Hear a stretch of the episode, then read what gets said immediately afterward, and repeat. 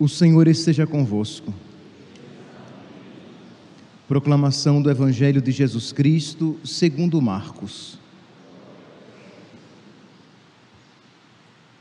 Naquele tempo, Jesus subiu ao monte e chamou os que ele quis, e foram até ele. Então Jesus designou doze para que ficassem com ele e para enviá-los a pregar, com autoridade para expulsar os demônios designou, pois, os doze: Simão, a quem deu o nome de Pedro, Tiago e João, filhos de Zebedeu, aos quais deu o nome de Boanerges, que quer dizer filhos do trovão, André, Filipe, Bartolomeu, Mateus, Tomé, Tiago, filho de Alfeu, Tadeu, Simão, o cananeu, e Judas Iscariotes, aquele que depois o traiu. Palavra da salvação.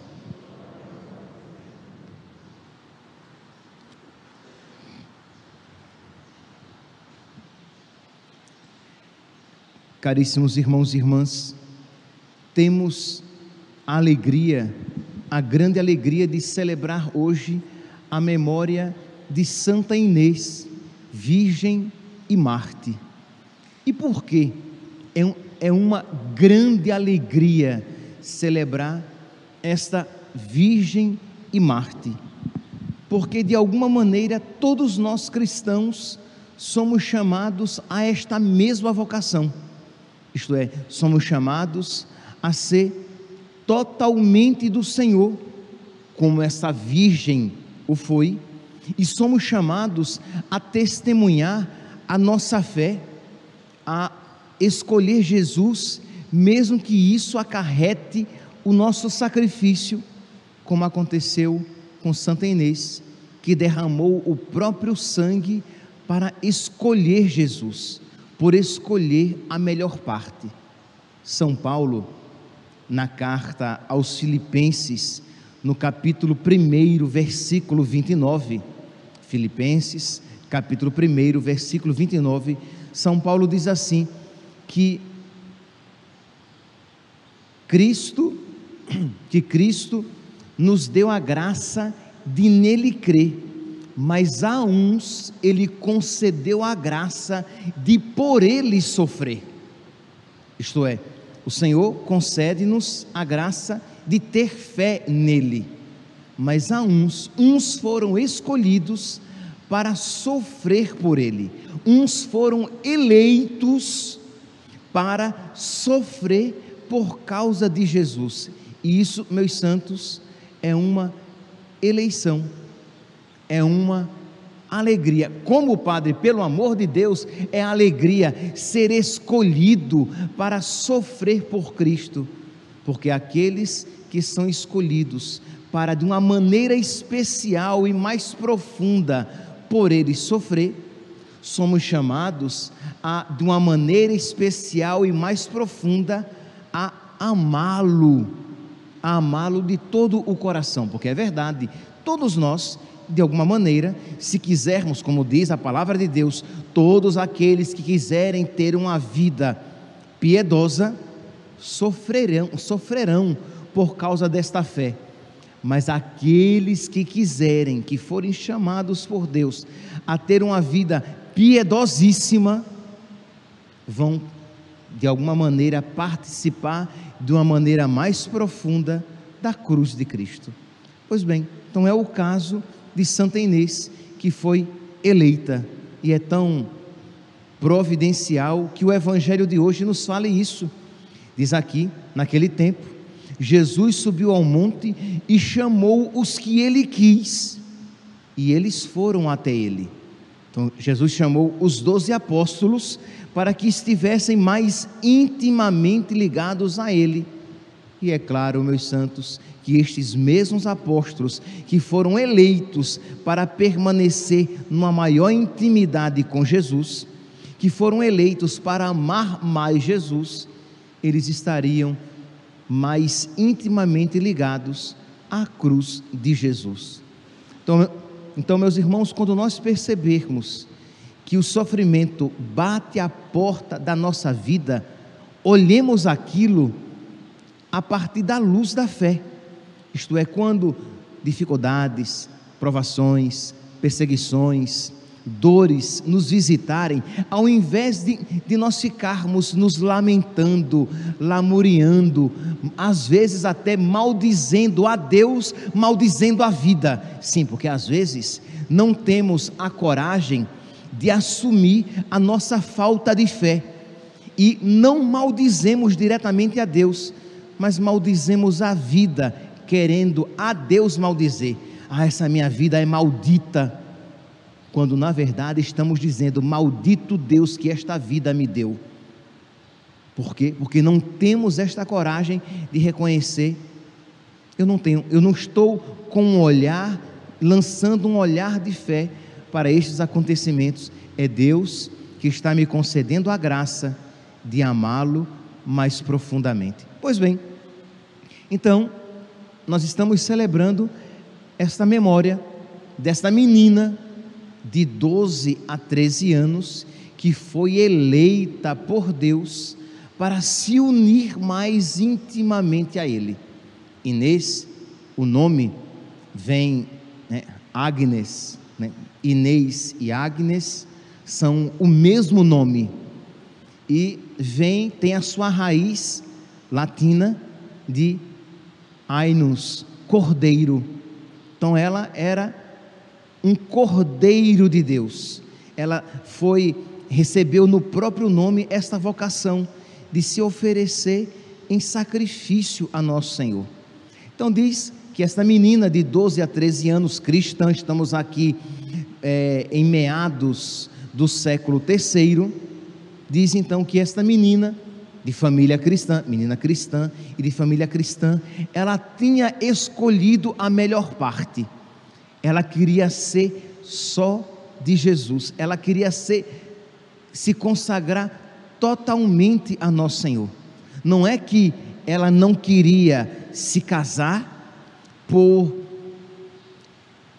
por desprezo ao matrimônio, mas ela não queria se casar com homem algum, porque ela tinha se casado com aquele que é o homem de todos os homens, é o filho do homem, o próprio Deus. Então ela tinha se consagrado a nosso Senhor. Interessante, meus santos, que hoje o mundo não compreende mais essa, essa escolha. Né? E aqui, quando eu falo mundo, eu estou dizendo, hoje, infelizmente, muitos cristãos no mundo não compreendem essa escolha de Santa Inês.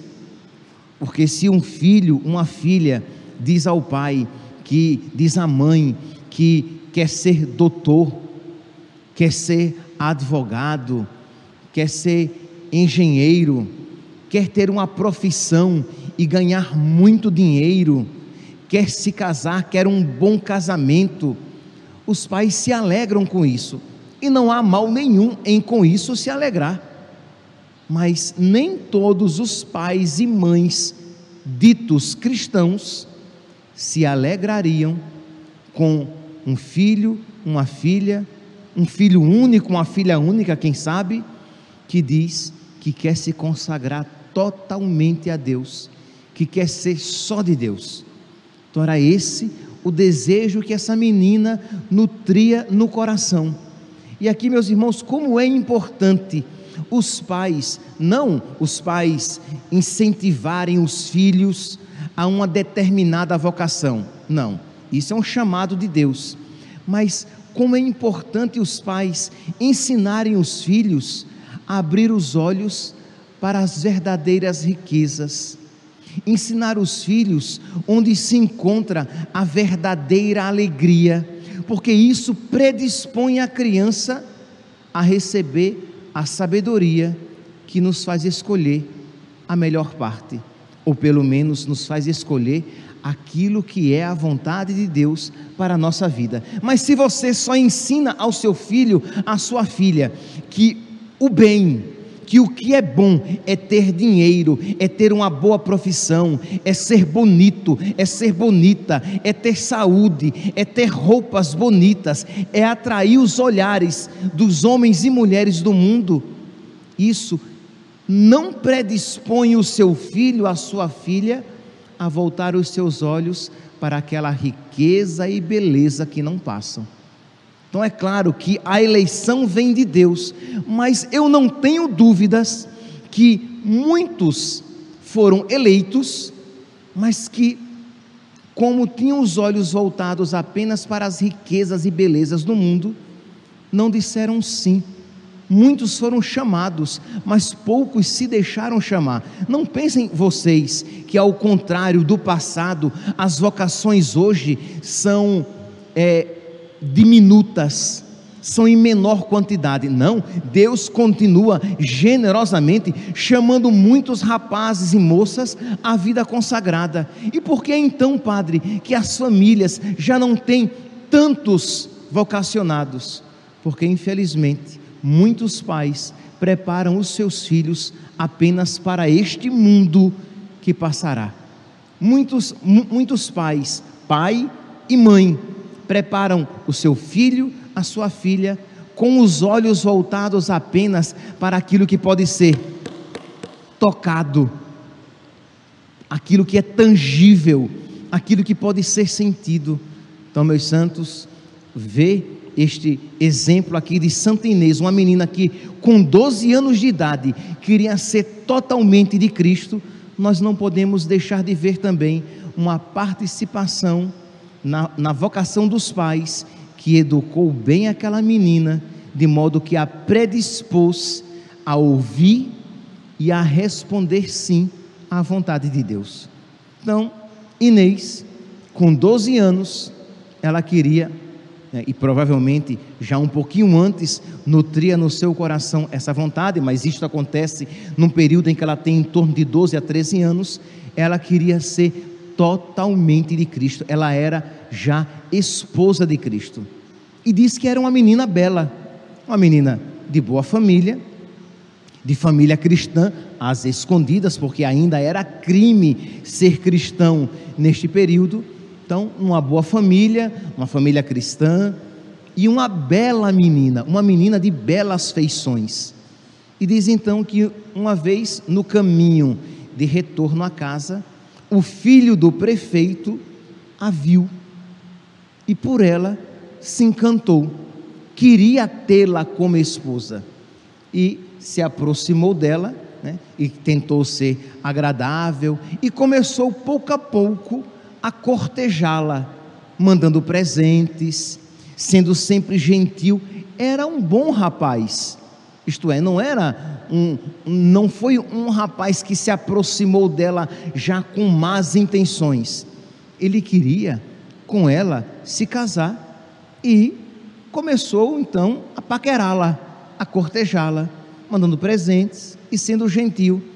E diz então que ela como uma moça comprometida, sabia que nutrir aqueles galanteios não era digno, não era uma atitude digna de uma moça comprometida, e ela diz a ele que não adianta mandar para ela presentes, porque ela já havia recebido presentes muito mais preciosos: a vida eterna e a presença do seu amado no seu coração. Isto é, não mande presente para mim, porque presentes melhores e mais caros eu recebi e você não pode dar. É, cortou a esperança dele pela raiz. E diz aqui ah, um livro que fala, que conta a história de vários mártires, Legenda Áurea, Vida dos Santos, diz que ela elenca as cinco qualidades de um partido, de um bom partido, e que ela, no seu partido, em Jesus, ela havia encontrado.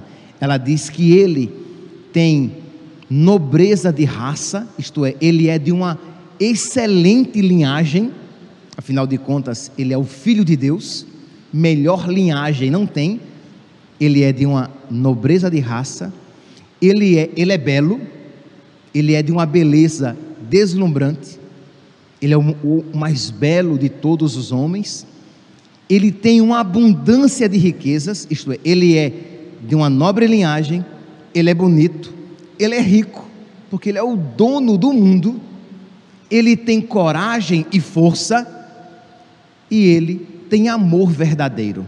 Então, que aquele rapaz não poderia competir com um tão grande partido.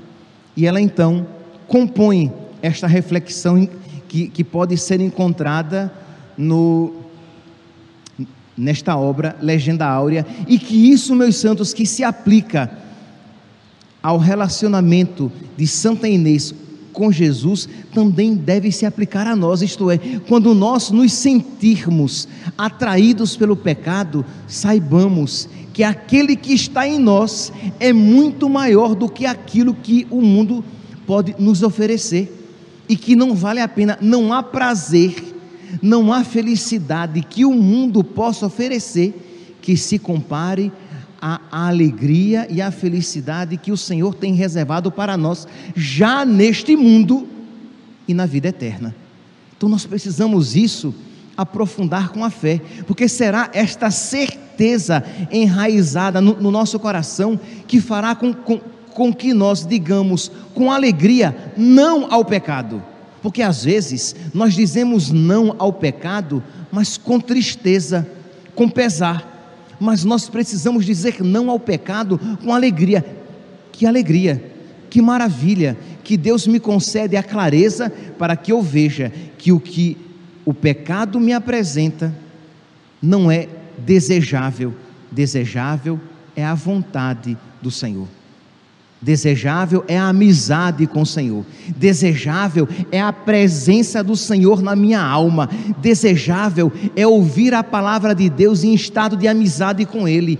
Desejável é poder receber a Eucaristia. Desejável é poder todos os dias rezar a Deus como um amigo. Desejável é saber que tudo está concorrendo para o meu bem, porque eu amo a Deus. Isto é desejável e não os prazeres fugazes, momentâneos, passageiros, imperfeitos que o mundo e o pecado podem me oferecer. Pois bem, então ela vai dizer: Eu amo alguém. Agora, entenda, ela estava falando isso para um não cristão que não sabia quem era esse homem tão bonito, tão inteligente, que tinha dado a ela tantos presentes de uma nobre linhagem e que a amava tão perfeitamente. Ele não sabia de quem se, se, se tratava. E ela diz: Amo alguém que é muito mais nobre e de, e de melhor linhagem do que você. A mãe dele é virgem e o pai dele gerou sem mulher. Tem anjos por servidores. Sua beleza é admirada pelo sol e pela lua e suas riquezas nunca diminuem, são inesgotáveis. Aquilo que sai da sua pessoa ressuscita os mortos, e o seu toque fortalece os enfermos. Quando eu o amo, eu sou casta, e quando me aproximo dele, eu sou pura. Quando eu o abraço, eu sou virgem. Isto é, quem é que poderia oferecer a uma mulher aquilo que este homem a ela oferecia. Então, repito: quando eu amo, eu sou casta. Quando me aproximo dele, eu sou pura. E quando eu o abraço, eu sou virgem. Diga-me, você conhece alguém de generosidade mais eminente, de força mais forte, de aspecto mais belo e de amor mais suave e mais cheio de graça? E diz, e diz que quando ele isso ouviu, ele voltou para casa triste, porque Inês, Inezinha, de 12 anos, pegou pesado. Isto é, não adianta querer competir com o amado da minha alma, porque eu sou do meu amado e o meu amado é meu.